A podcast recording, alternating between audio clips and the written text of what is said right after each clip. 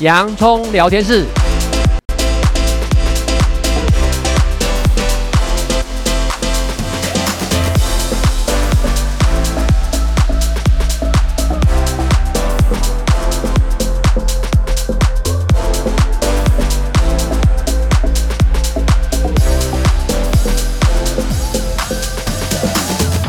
这里是洋葱聊天室，人生如洋葱，要勇敢小心的剥，不怕掉眼泪，从挑战中让生命更璀璨，陪你度过生命大小事。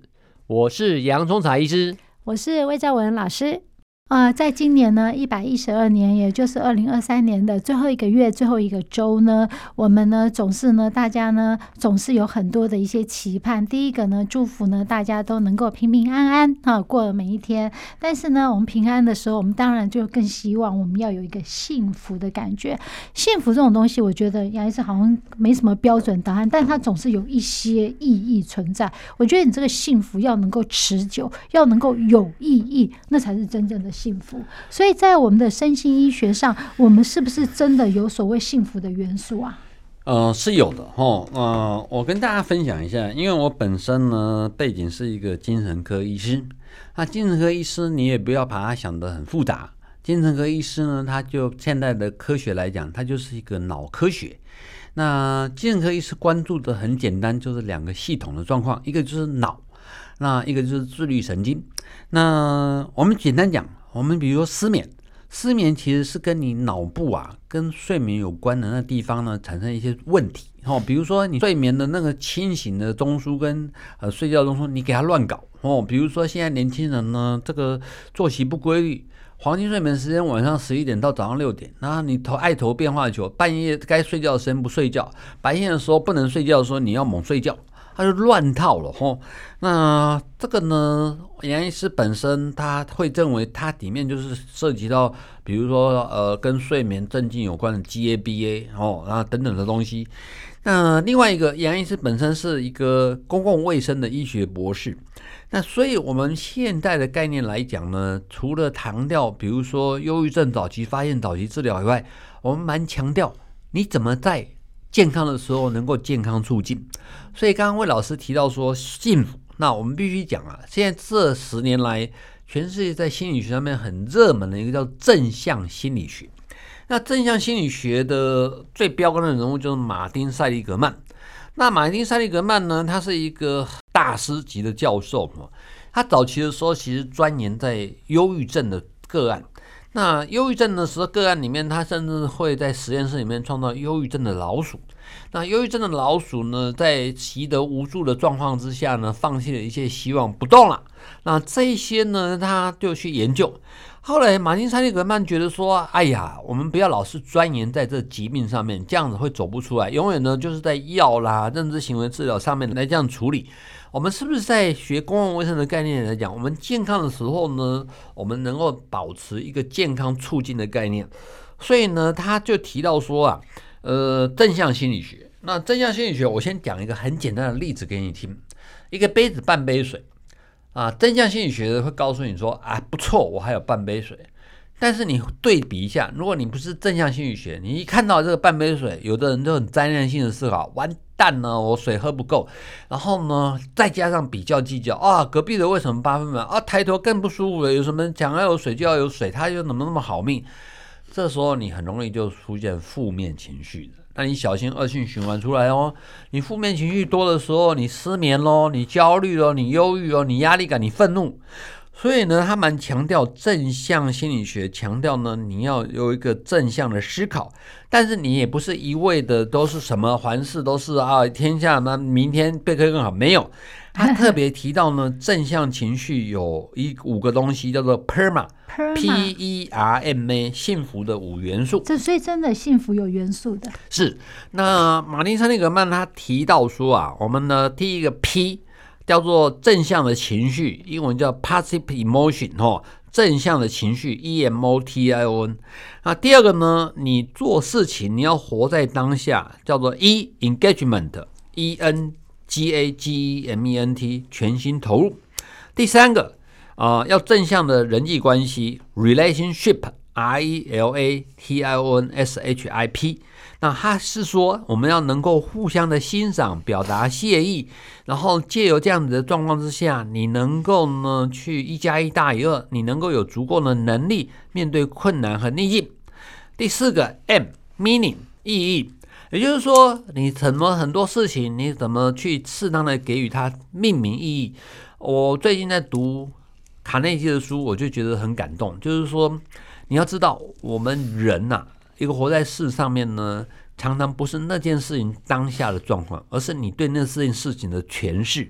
你说那件事情，你就觉得到每一件事情它都是，比如说以基督徒来讲，都是有上帝的美意，那你就包藏的，包括即使苦难的时候，你也是知道说那是包着苦难的幸福。那你心境会很不一样哦。你会要是你靠一人之力，你就会觉得说好吃力哦。到底明天、哦、对，对，但是现在我在十字路口，我往右走还是往左走？吼啊，这个东西意义很重要。第五个字叫 A，accomplishment，成就、自我实现。嗯 A C C O M P L I S H M E N T，它就是说呢，你呢能够生活上面，你不要好高骛远，你可以成就每一个小目标哦。比如说一到十，你就很清楚，你今天就是一到二，明天是二到三，三到四。那你在有成就达到的时候，你会给自己加油。肯定，嗯、对这样子的话，逐梦踏实，你这样子才会达到目标，达、啊、到实的目标。对啊，这一些他就会认为，马丁·塞利格曼认为说，你如果你掌握幸五元素的话，你的日子会过得比较积极。有意义，你比较减少忧郁症、负面情绪的状况发生。嗯，所以呢，其实呢，幸福是有元素，也就是这五个元素呢，它呢，如果你储存的在你的幸福存折里储存越多，你真的呢会快乐到老，做个健康老人嘛？没错，这样我想，马丁·塞利格曼哈，马丁·塞利格曼。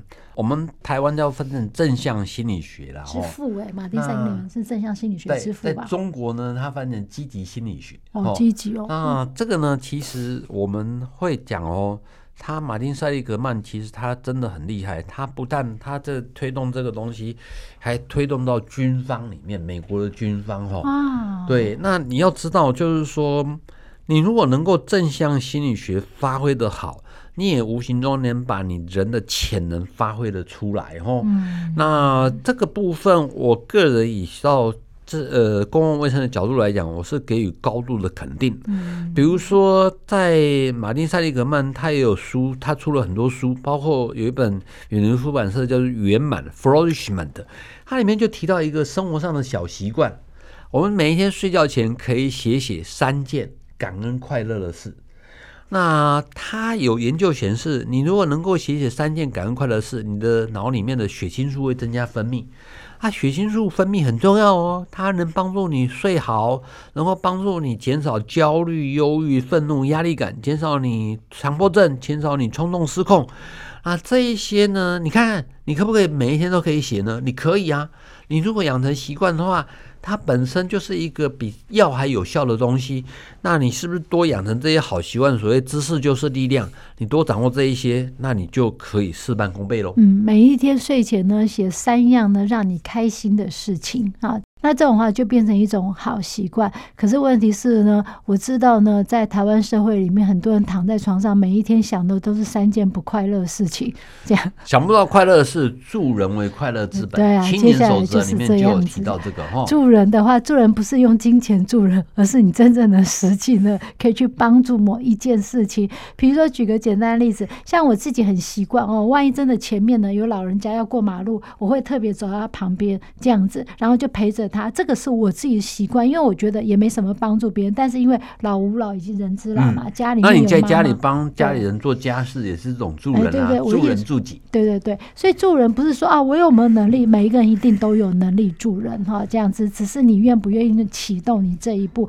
或许你不认为啊，这叫帮助别人，但这种习惯呢，会让人家开心。当人家投以开心微笑，你自己会开心。嗯，哦，所以这是正向。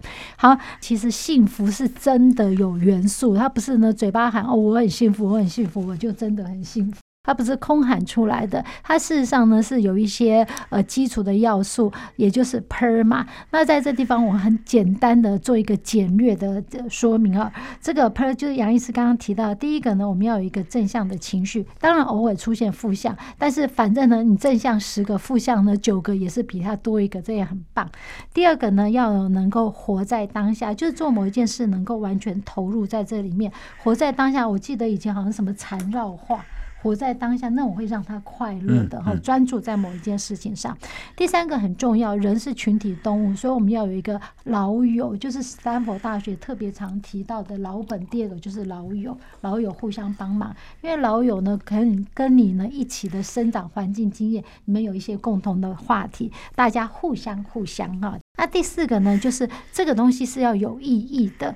有意义的，其实每一个人他的意义呢都不完全相同啦，这样，但这个意义要能够永远呢能够持续存在，而不是哦，今天我觉得呢做这件事有意义，明天它就变得没意义。这个意义呢是持续存在，它就会让你养成一个好习惯。就简单举个例子，就像我刚刚在讲哦，这样我每天要有运动，但我最近呢因为手术不运动哦，就觉得好辛苦哦，所以运动对我来讲是我人生一个意义，就这样子嘛。那杨医师常提到超慢跑。不如大家去多去利用一下。那最后呢，就是做这件事情一定会让你感到愉悦。没有人说做这件事情会让你呢被送，你还要继续做下去，不可能嘛。所以呢，这件事情让你呢能够持续做有意义，感到愉悦，这就是幸福里面一个很重要的一些元素。那好吧，那杨医师来开始呢，请听众朋友准备好纸笔啊。那杨医师要跟我们提醒有哪一些好习惯，你可以把它简单记录起来。那这些好习惯，我还是强调。你虽然一次没办法完全做到，但是只要一天比一天多一点点，它就是很棒的幸福元素。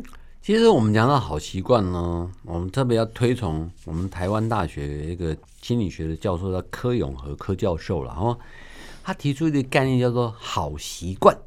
习惯说，那其实呢，我们每一天生活上面呢，你多建立一些好习惯，就对你的身心健康多加分。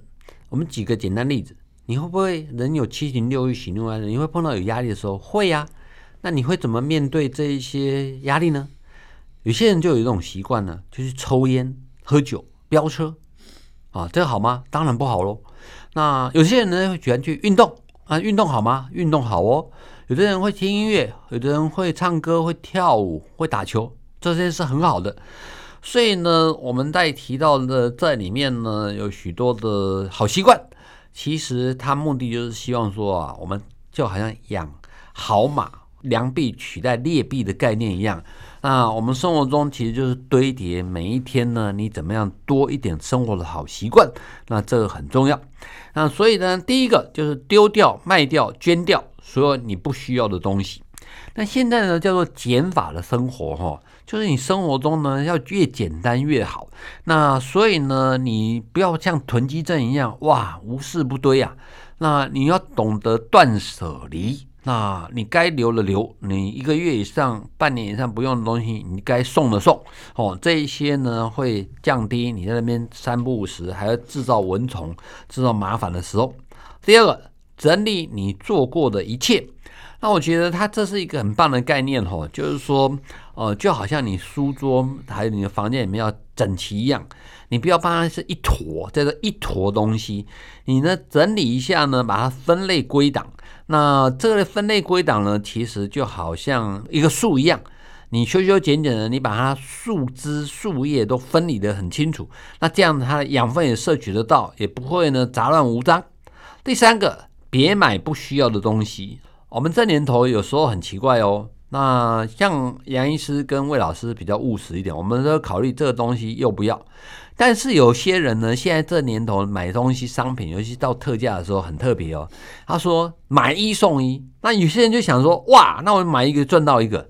抱歉哦，你买一个另外一个都不用，那等于要浪费哦，那没意义的。所以他说啊，你只要买你会用的东西哦，然后呢，你呢要去消费前，你想一想，你真的会用吗？还是一时冲动呢？哦，那这些东西，他说啊，你如果手头呢能够多一些现金，成功克制欲望的感觉，会比乱花钱好。尤其现在很多人呢，可能都会拿信用卡哦乱烧花费的哦。第四个要对自己好一点，自己一定要当自己的朋友啊，自己不要当自己的敌人了哦。所以呢，适当的休息，然后给自己加油肯定，然后呢给正向心语，这是很重要的。第五个，做一些可以让你专心沉思的事情。什么沉思呢？就是说，你可以花个二十分钟，你可以冥想，然后呢，你可以呢活在当下，让身体整个流动，你可以感受到。那这一些让你转移注意力是很重要的。第六个，学着把每一天的杂事变成疗愈时间。也就是说，你也许比如说，诶，整理桌上的东西三分钟，或者洗澡。那等等的东西，你不要认为说很无聊啊，要堆到最后。你如果时间分配的充实的话，然后足够的话，你这些时间就让你好像中间换挡的时间一样，反而会觉得很有乐趣。第七个，准备写一本备忘录。他说啊，比如说你生活中你会不会有一些很棒的字句啊，你听到啦，或音乐啦，你就把它记录下来，好好整理。那日本人甚至有一个人很成功哦，他每一天呢，他运动的时候身边就带一本笔记本。他当时想到什么事情，或者听到什么事情，包括听收音机，好多东西他就记下来，包括什么灵感啦、疗愈啊，这些是很棒的哦。第八个，写本日志。我们刚才提过，正向心理学里面就是鼓励你能够写日志啊，能够呢好好写下快乐的事情、感恩的事情。第九个，也可以用好味道香油哦，魏老师。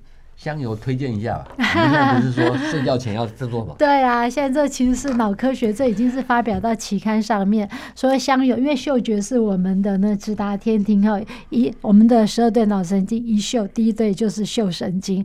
那哪一种配料的香油？这个我们倒没什么广告嘛哈。